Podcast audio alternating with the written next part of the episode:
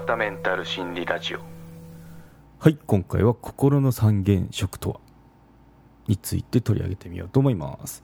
はい心の三原色とはですね以前光目覚ましを取り上げてみたんですけど、まあ、その社長の本を読んでみたんですよね。なかなかこう読みやすい本でしたね。で心の三原色っていうキーワードがとても新鮮だったんで、まあ、この今回取り上げてみようかなって思った次第でありますね。はい。うん、三原色、まあ、光の三原色って聞いたことあるんですけど心の三原色っていう言葉もあるんだなっていうことで、うん、造語じゃなくてなんか、あのー、まあ、知る人ぞ知るっていう言葉みたいですね。はい、ということで心の三原色とは何ですかってことなんですけどこれ脳内物質のことですね。であのヒロワタリスナーさん。通称ヒロワタナーですね。には馴染みのある言葉かもしれないんですけどまあ、おさらいしながら解説していこうと思いますね。脳内物質のことで、ドーパミン、ノルアドレナリン、セロトニンですね。はい。今回この3つを覚えていってくださいってことですね。はい。そうですね。まあ、あの、前提になっちゃうんですけど、光目覚ましの本だったんで、あの、やっぱ光とメンタルって大事よっていった、そういった論調でしたね。またリンクの方、あの、貼ってきますんで、興味がある方は覗いてみてくださいなんですけど、まあ、その、睡眠とか体内時計とか、これを整えるには、その光を浴びることって大事ですよっていうような話でしたね。うん、そう。なんでまあ、特にあの不眠症で悩んでた社長の話なんて、まあ、そこがメインのテーマで語られてましたね。はい。ということで、脳内物質3つ説明していこうと思います。はい。1つ目ですね。セロトニンです。はい。セロトニンの効果は心を落ち着かせることができますね。はい。ことができますねってなんか変だな。心を落ち着かせる作用がありますね。で、精神のバランスを保つ物質ですよって言われてますね。はい。意識とか覚醒の促進をします。つまりあの目覚めですね。目覚めてからポーってしてるじゃないですか。あれをこう起きろっていうようにする物質になりますね。はい。で自律神経の調整もしてくれますよってことで。うん。そうですね。で意外なものが体温の調整とかあと血液の血液じゃない血圧のコントロールあと痛みのコントロール正しい姿勢の保持っていうそのなんだろう作用もあるみたいですね。うん、なんで余談なんでよくアニメ「まあ、鬼滅の刃」とかもそうだと思うんですけど怪我した時主人公とかが、まあ、集中して痛みを消すんだっていうシーンがあるかどうかわかんないですけど まあそういったそういったシーンっていうのはきっとこうセロトニン出てんだろうなって思いましたね。はいセロトニンですね心を落ち着かせる作用があります。まあ、作用っていうか役割なのかながありますということで。はい。2つ目いきましょう。ドーパミンですね。ドーパミンの特徴は快ですね。あの、快楽の快。快を求める物質になります。はい。何か人間、報酬を、まあ、人間だけじゃないんですけど、報酬を獲得することで快楽、まあ、興奮とかを感じますよね。で、これって心も体もエンジン全開になりますよね。こういったことを司る、まあ、物質ですね。はい。じゃあどんな場面ありますかって言ったら、まあ、仕事とか勉強ありますよね。もっと頑張るぞとかいう向上心とかあと努力するぞとか言ったのっていうのはドーパミンの作用ありますよとのことでしたね、うん、ただこれ気をつけなきゃいけないのがこのやる気やる気絡みのこの物質じゃないですか。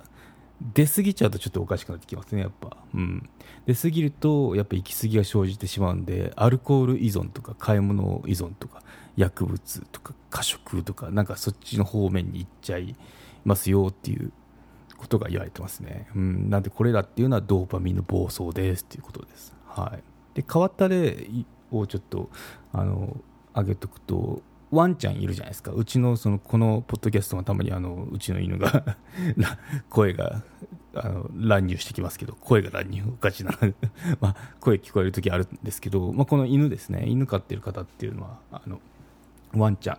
犬と触れ合うことによってドーパミンベータエンドルフィンなどの神経物質が分泌されるそうですね、うん、なんであの幸せ快を求める物質ですよね。でこれらにより認知症の予防や改善が期待できますよってことなんてあのペット飼うっていいらしいんですよね。この認知症とか、うん、なんでみんなペット好きなんだなってあの思うとこう自然とこうペット好きなんだなってよくあの夕方のジョギングしてて思いますね。結構あの夕方のジョギングしてると散歩の人とかと同じとこなんだろう走ってるんで見るんですよね。あこれ新しい人だなって犬飼ったんだなとかなんかそんな感じで見てますけどね。またいつものこのあの飼い主さんと犬みたいないうのがあってたまに猫をこうあの散歩させてる人いてええー、ってみんなが みんなに見られてましたけどね。猫は散歩違うだろうとか思いながら まあでも微笑ましい光景ではありましたね。はい。ということでちょっと脱線してますけど。うん。そう。まあ、リラックス効果ありますよと。で運動機能の改善とかあと血圧の低下ストレスの軽減筋力維持なども期待できる。そうですね。うん。そう。で犬自体も飼い主さんとじゃれ合うのってすごい嬉しそうな顔してじゃれ合うんですけどこれドーパミン出てるらしいんですね。だからお互いドーパミン出てるわけですよね、うん、怪物質ですね、はい、まあもう本当見るからにあの犬って表情があって楽しそうですもんね。楽しそうっていうか嬉しそうですよね。うん。そう。なんでまあそういったペットとの触れ合いっていうのはあのドーパミン的にはありですよっていうことですね。はい。最後いきましょう。ノルアドレナリンですねはいこれっていうのは不快を回避する物質よくあの闘争か闘争か漢字で書かないと分かんないですけど、闘争って逃げる方の闘争ですね。で、最後の闘争っていうのは戦う方ですね。闘争か、闘争か。音が一緒ですね。はい。っていうふうに言われてますね。闘争か、闘争か。うん。そう。で、乙女座ましの音は逃げる戦いの指令が出てしまいますよっていう指摘をしてましたね。その本を読んだら。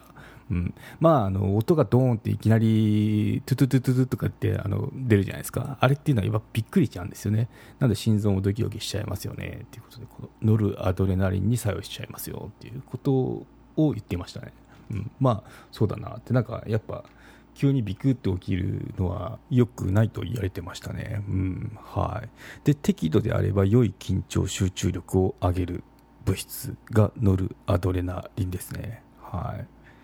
で過度なストレスになってしまうとこれは攻撃防御型になってうつやパニックヒステリーを引き起こす原因となってしまいますよっていう物質ですねはいということでうん結構怖いですねセロトニンドーパミンノルアドレナリンこれらが心の三原色というそうですはいはい、ということでまとめにいきましょう。心の三原色、覚えていきましょう。はい、セロトニン、心を落ち着かせる物質ですよ。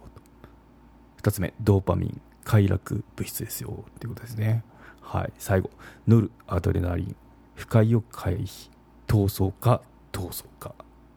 今回この代表的な脳内物質の紹介だけになったんですけど、ま、木曜のサブスク版だとじゃあこれを高めるにはどうするのっていうのをちょっとお話ししてみようと思いますね、まあ、ちょうどいい機会なんで、まあ、トライアル版もありますのでまだ登録されてない方は登録してみてください。